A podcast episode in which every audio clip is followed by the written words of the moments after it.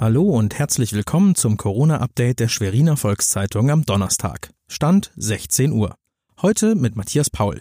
Unser Schwerpunktthema Freiwillige helfen, wo sie nur können. Das sind die regionalen Entwicklungen im Überblick. Viele Geschäfte in Schwerin sind mittlerweile geschlossen. Supermärkte sind allerdings noch geöffnet. Aber auch da ist der Zugang nicht mehr überall gleich. Der Rewe am Schweriner Obotritenring hat jetzt drastischere Maßnahmen ergriffen. Nur noch zehn Personen gleichzeitig dürfen in den Markt. In Mecklenburg-Vorpommern sind 31 neue Corona-Infektionen registriert worden. Damit steigt die Zahl der insgesamt im Nordosten registrierten Fälle auf 100. Angesichts geschlossener Kitas und Schulen müssen Essenversorger wie die UWM Culinaria GmbH in Demen kleinere Brötchen backen. Das Unternehmen aus dem Landkreis Ludwigslust-Parchim hat fast keine Kunden mehr.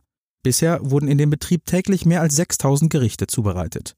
Schulen, Kindergärten und Pflegeheime wurden im Großraum Schwerin an mehr als 100 Ausgabestellen täglich versorgt.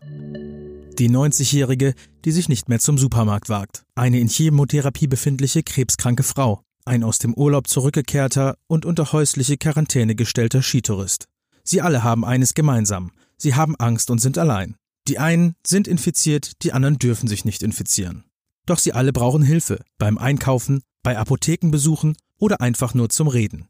Trotz der Angst, selbst an dem Virus zu erkranken, rollt vielerorts eine erste Welle der Hilfsbereitschaft an. Die Menschen rücken enger zusammen, auch in Mecklenburg-Vorpommern. Überall haben sich Freiwillige gefunden, die Hilfsbedürftigen unter die Arme greifen. Und das wird noch wichtiger, wenn die Fallzahlen weiter steigen. Doch die Solidarität im Norden ist groß und wächst weiter. Das war unser tägliches Corona-Update. Weitere Nachrichten und Hintergründe zum Virus gibt es jederzeit online auf svz.de slash Corona.